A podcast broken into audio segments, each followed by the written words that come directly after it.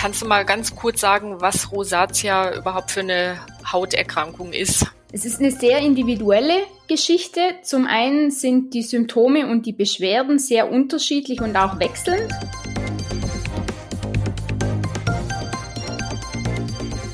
Hallo und herzlich willkommen zum PTA-Funk, dem Podcast von das PTA-Magazin.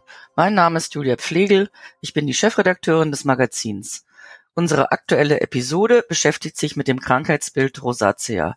Dafür hat meine Kollegin Stefanie Fasnacht PTA und Rezepturprofi Sarah Siegler interviewt, die vielen unserer Leser und Leserinnen sicherlich aus dem Magazin bekannt ist als Autorin der Serie Rezeptur. Seien Sie gespannt. Hallo, liebe Sarah und grüß Gott nach Biesingen in Baden-Württemberg. Hi Steffi, liebe Grüße. Danke dir. Sarah, Leser und Leserinnen von das PTA-Magazin kennen dich aus der Serie Rezeptur und genau darüber möchte ich mich an dieser Stelle mit dir austauschen, über dein berufliches Steckenpferd, die Rezeptur. Wie sieht's denn aus? Ähm, hat dir die Galenik oder die galenischen Übungen, hat dir das schon in der PTA-Schule gut gefallen oder hast du deine Liebe zur Rezeptur eigentlich erst während der Arbeit in der Apotheke entdeckt? Das war tatsächlich auch schon in der Schule eines meiner Lieblingsfächer, weil ich schon immer eigentlich ein eher praktisch veranlagter Mensch bin. Also du hast gerne gerührt und geschüttelt und äh, alles, was alles gemacht, was so in der Rezeptur anfällt. Genau, also alle praktischen Arbeiten. Ich möchte mich heute mit dir über Metronidazol austauschen. Das ist ja ein Antibiotikum, das in der Rezeptur eine relativ große Rolle spielt und insbesondere äh, bei der topischen Therapie der Rosatia.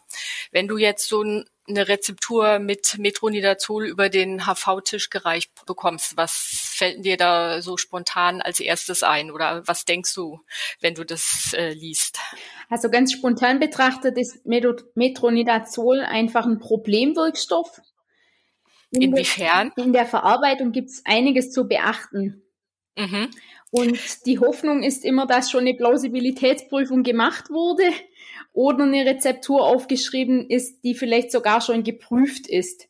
Dann mhm. erspart mir das sehr viel Arbeit. Ja, genau, weil Plausi-Check und ähm, Erstellung der Herstellungsanweisung, das ist ja schon Arbeit. Ähm, kannst du mal so ganz kurz umreißen, was man beim Umgang mit Metronidazol in der Rezeptur grundsätzlich beachten sollte, was da wichtig ist? Also Metronidazol ist ein Gefahrstoff. Drum ist es ganz wichtig, die richtigen Arbeitsschutzmaßnahmen zu treffen.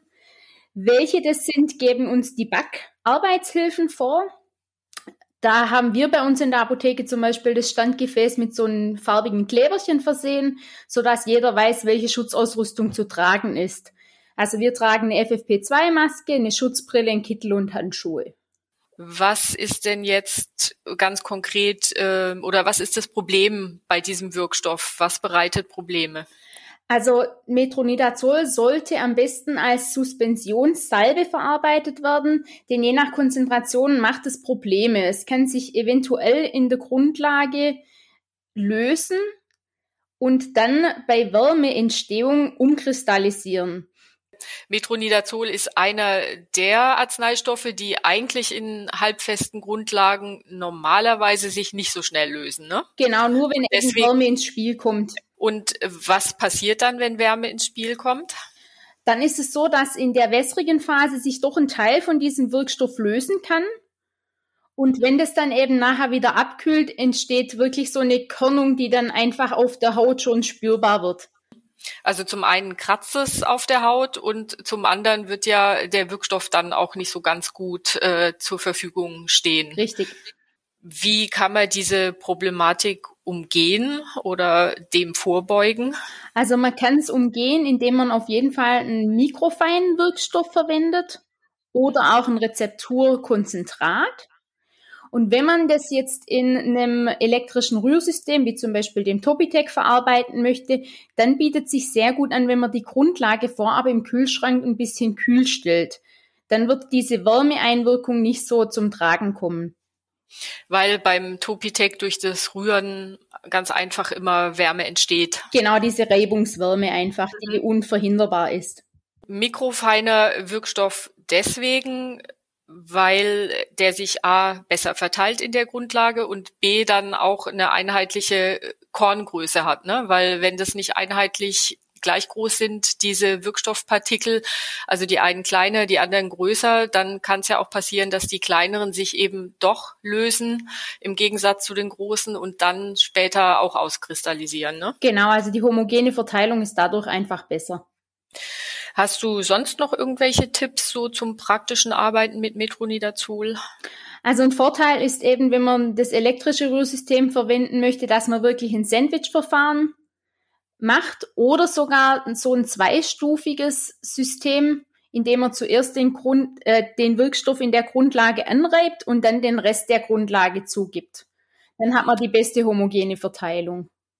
Und Sandwich-Verfahren, kannst du noch mal ganz kurz äh, sagen, was das bedeutet? Also wahrscheinlich, wie der Name schon hergibt, es wird mehr oder weniger in der Mitte platziert. Genau, also es gilt auch da ein bisschen was zu beachten. Zum einen wird zuerst die Hälfte des, der Grundlage eingewogen, dann wird der Wirkstoff am besten kreisförmig, also nicht genau mittig und aber auch nicht zu stark am Rand auf die Grundlage aufgebracht und dann wird der Rest der Grundlage oben drauf gewogen und glatt gestrichen. Und dann entsprechend gerührt. Genau. Metronidazol ist, wie eingangs erwähnt, ein Wirkstoff, der bei Rosatia topisch eingesetzt wird.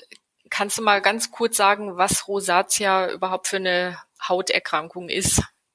Es ist eine sehr individuelle Geschichte. Zum einen sind die Symptome und die Beschwerden sehr unterschiedlich und auch wechselnd.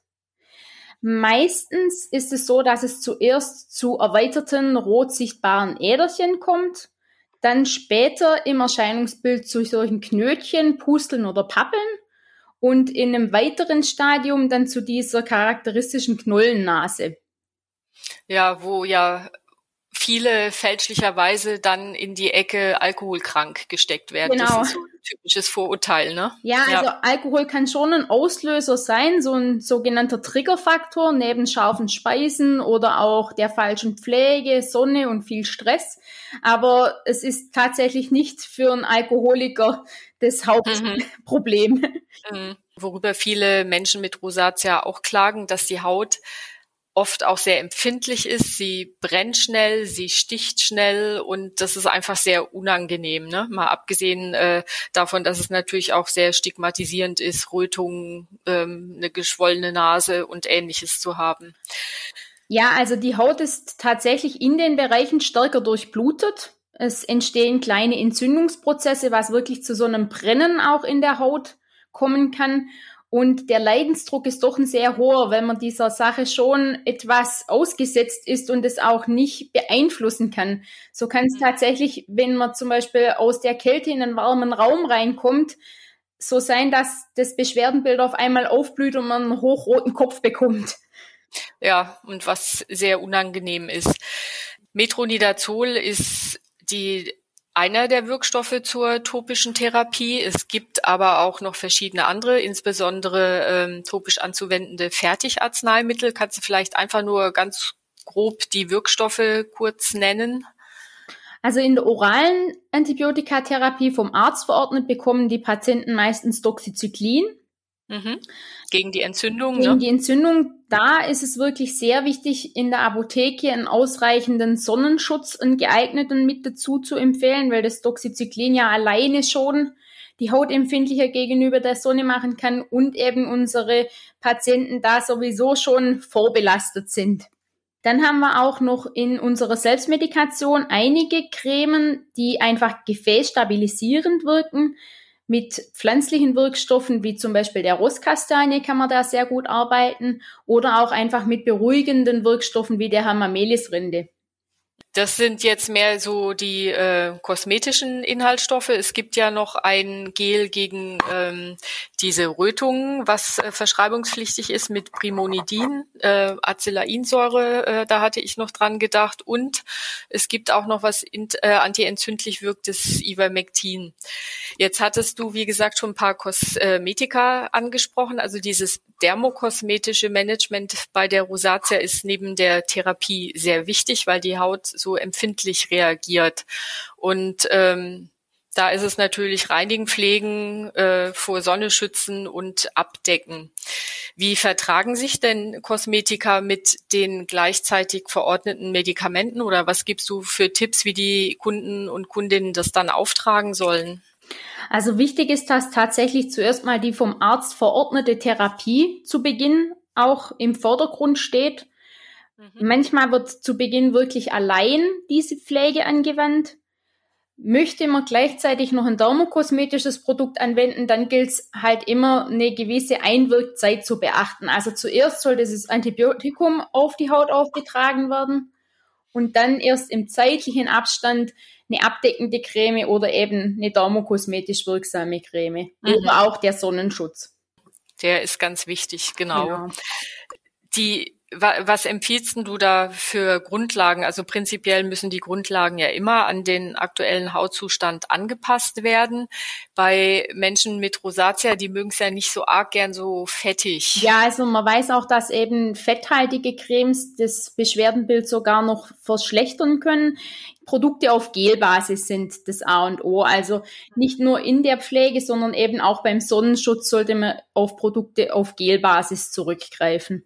Ich denke mal, bei Kosmetika, vor allem bei äh, abdeckenden Sachen wie äh, Make-up und so, sollte das dann auch eher fettarm sein. Auf jeden ne? Fall. Es also es eignen sich da auch die klassischen Produkte, die wir sonst unseren Kunden für unreine oder Aknehaut empfehlen. Die sind meistens die, auf die wir da auch zurückgreifen können.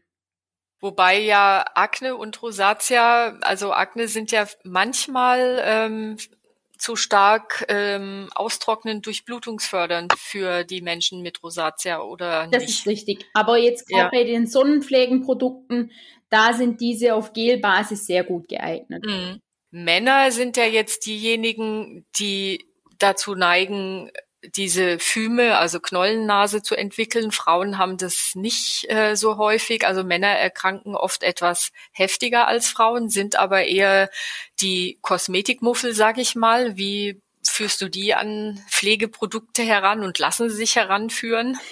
Wir bieten bei uns in der Apotheke regelmäßig auch für die gesamte Laufkundschaft eine Hautanalyse an, eine kostenlose. Und das bietet schon auch manchmal so die Eingangspforte auch mal einen Herrn anzusprechen. Wir haben da so ein stiftartiges kleines Mikroskop, das man auf die Haut hält und auf einem kleinen Monitor kann der Kunde dann selbst ganz leicht schon diese erweiterten Äderchen sehen. Und wenn man dann den entsprechenden Kunden auch noch mit Bildern von fortgeschrittenen Stadien konfrontiert, dann kann sich der schon auch besser vorstellen, was daraus werden kann. Also die Schocktherapie. Das wäre für die Schocktherapie, genau. Ansonsten von der Pflege her tatsächlich eben auch wieder diese Produkte auf Gelbasis, weil sie sehr schön einziehen und auch keinen fettigen Film hinterlassen. Und wenn es jetzt ums Thema Abdecken geht, so dass man jetzt wirklich sagt, die Äderchen sollen ein bisschen kaschiert werden, man möchte aber jetzt nicht so eine getönte Pflege benutzen, dann gibt es sehr gute dermokosmetische Produkte mit so grünen Farbpigmenten was jetzt da nicht direkt wie ein Make-up wirkt, aber diese grünen Farbpigmente können eben diese Rötungen sehr gut im Erscheinungsbild lindern. Und dann denken Männer nicht gleich so, oh Hilfe, ich muss jetzt Make-up auftragen. Genau. Ja, Sarah, äh, wir sind schon wieder leider am Ende unserer Podcast-Zeit. Das ging jetzt total schnell rum. Ich möchte zum Schluss von dir gerne noch wissen, gibt es äh, ein besonderes schönes oder schlimmes Erlebnis von dir im Umgang mit Metronidazol in der Rezeptur oder vielleicht auch mit einem äh, Rosatia-Patienten oder einer Rosatia-Patientin irgendwas positiver oder negativer Art? Also ich hatte tatsächlich ein sehr positives Erlebnis mit einer Kundin, und zwar hatte ich eine Weiterbildung zur Phytodermazeutin gemacht und danach haben wir unsere erste Hautberatungsaktion in der Apotheke gestartet und man musste den Kunden vorher sagen, dass diese ohne Make-up kommen müssen, denn nur dann ist diese Analyse auch gut machbar. Zum einen habe ich die Kundin fast nicht erkannt, als sie zu mir in die Apotheke kam, weil sie sonst tatsächlich immer sehr viel Make-up trug und ich dann auch, als ich sie gesehen habe, verstanden habe, warum. Die Arme. Wir haben dann aber mit der Hautanalyse wirklich rausbekommen, wo auch ihr Problem liegt. Sie war noch nicht bei einem Hautarzt, obwohl sie schon seit vielen Jahren unter der Problematik litt. Da habe ich sie dann natürlich zuerst mal zu unserem Hautarzt vor Ort geschickt. Und nach der Therapie hat sie dann bei uns auch ein Pflegeprogramm gestartet, wo wir ihr einfach verschiedene Produkte zusammengestellt haben. Und heute kommt sie tatsächlich fast ohne Make-up zurecht. Also man hat es jetzt wirklich so gut in den Griff bekommen, dass ihr Erscheinungsbild heute so ist, dass sie einfach gesund und natürlich wieder aussieht. Ja, das ist doch ein tolles ähm, Erlebnis und sicher auch sehr befriedigend für die, was die Beratung in der Apotheke anbelangt. Damit sage ich Tschüss. Wir hören uns demnächst an dieser Stelle wieder, auch zum Thema Rezeptur. Ich freue mich, wenn du wieder dabei bist, Sarah. Ich freue mich auch, liebe Steffi. Vielen Dank. Tschüss. Bis dahin. Tschüss. Das war unsere aktuelle Episode vom PTA Funk, dem Podcast von das PTA Magazin. Danke an alle, die uns zugehört haben uns downgeloadet haben. Danke an alle, die uns liken und abonnieren. Bis dahin und zum nächsten Mal.